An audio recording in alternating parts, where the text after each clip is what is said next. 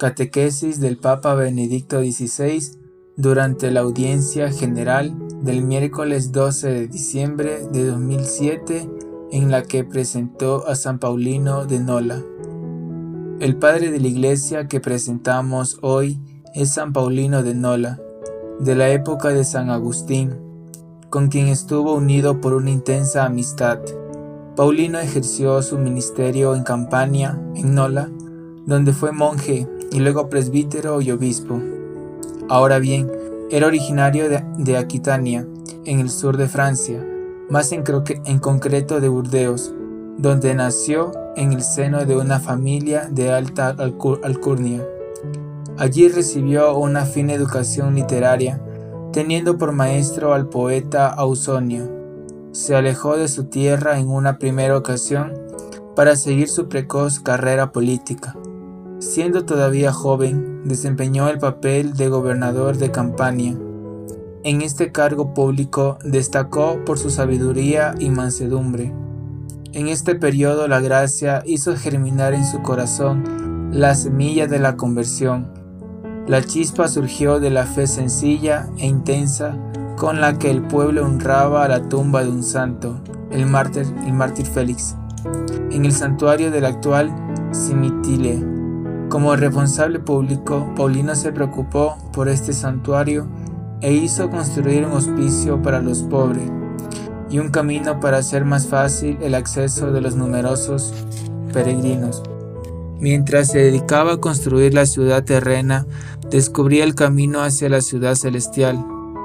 El encuentro con Cristo fue el punto de llegada después de un camino arduo, sembrado de pruebas, circunstancias dolorosas, comenzando por la pérdida del favor de la autoridad política, le hicieron tocar con la mano la caducidad de lo terrenal. Tras descubrir la fe, escribirá, El hombre sin Cristo es polvo y sombra. Carmen X 289. Buscando el sentido de la existencia, viajó a Milán para aprender de San Ambrosio. Después completó la formación cristiana en su tierra natal donde recibió el bautismo de manos del obispo Delfín de Burdeos. En su camino de fe aparece también el matrimonio. Se casó con Teresa, una mujer noble de Barcelona, con quien tuvo un hijo.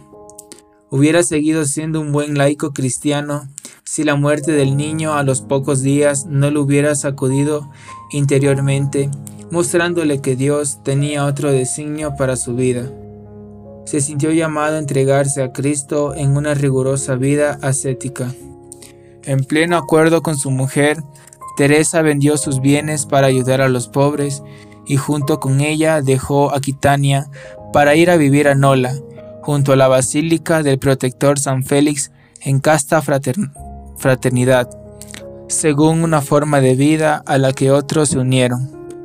El ritmo era típicamente monástico, pero Paulino, que fue ordenado presbítero en Barcelona, comenzó a ejercer también el ministerio sacerdotal con los peregrinos. Esto le atrajo la simpatía y la confianza de la comunidad cristiana, que al morir el obispo hacia el año 409, le eligió como sucesor en la cátedra de Nola.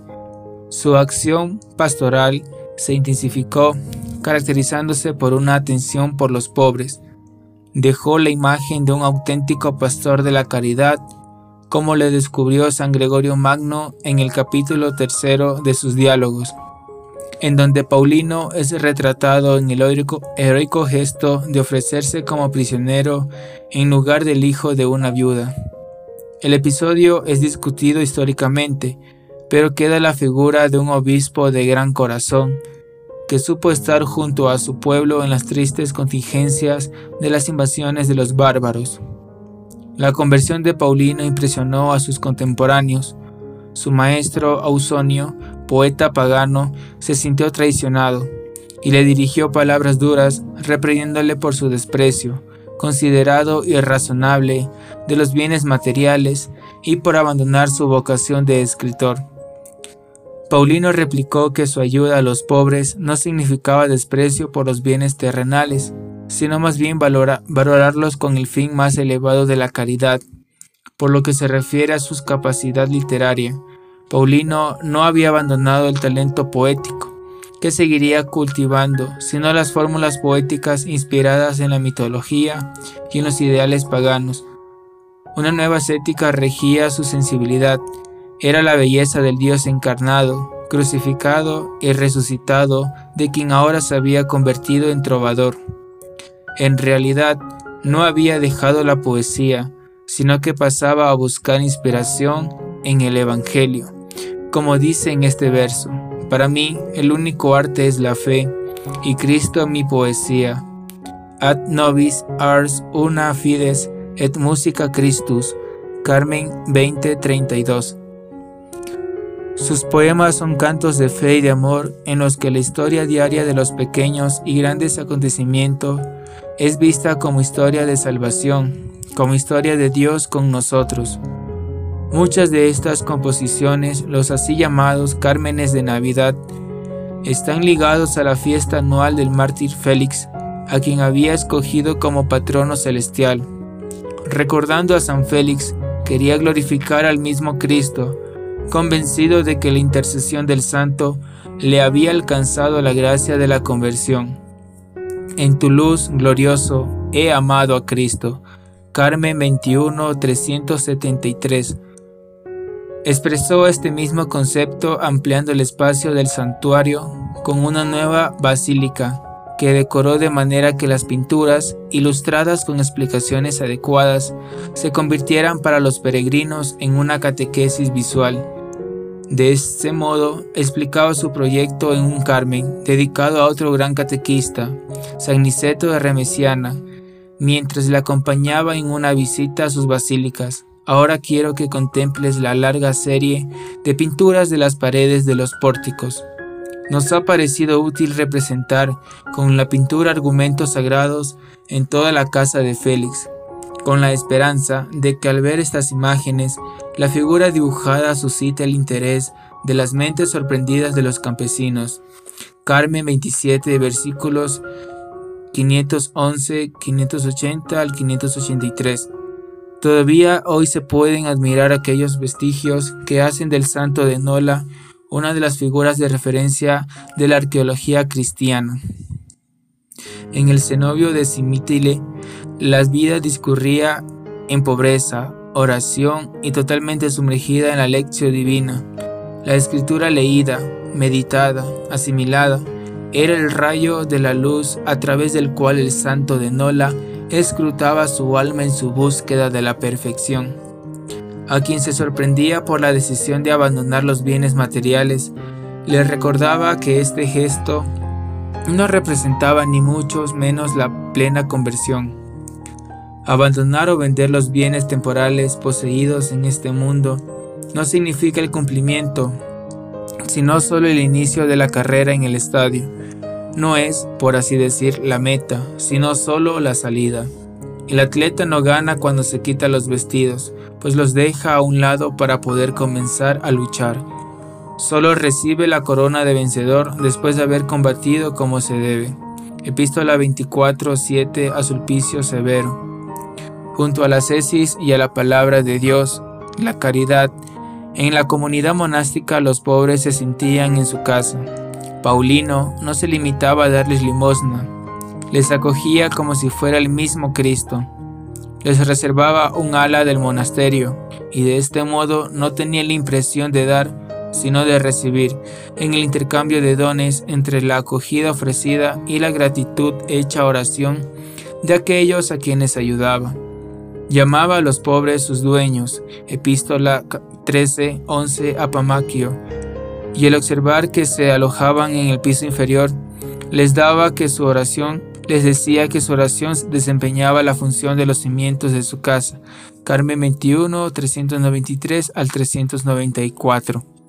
San Paulino no escribió tratados de teología, sino que sus cármenes y su denso epistolario están llenos de una teología vivida, penetrada por la palabra de Dios, escrutada constantemente como luz para la vida. En particular expresa el sentido de la Iglesia como misterio de unidad. Vivía la comunión sobre todo a través de una profunda práctica de la amistad espiritual En este sentido, Paulino fue un verdadero maestro, haciendo de su vida un cruce de caminos de espíritus elegidos, de Martín de Tours a Jerónimo, de Ambrosio a Agustín, de Delfín de Burdeos a Niceto de Remesiana, de Vitricio de Rowen a Rufino de Aquileia, de Pamaquio a Sulpicio Severo y muchos más, ya sean conocidos o no. En este clima nacen las intensas páginas que dirigió a Agustín, Independientemente de los contenidos de las diferentes cartas, impresiona el ardor con el que el santo de Nola canta la amistad misma, como manifestación del único cuerpo de Cristo animado por el Espíritu Santo. Este es un significativo pasaje de los inicios de la correspondencia entre los dos amigos.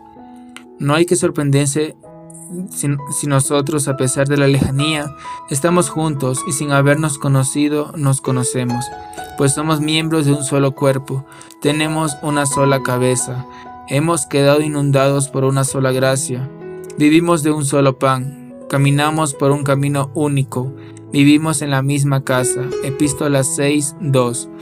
Como puede verse, se trata de una bellísima descripción de lo que significa ser cristianos, ser cuerpo de Cristo, vivir en la comunión de la Iglesia.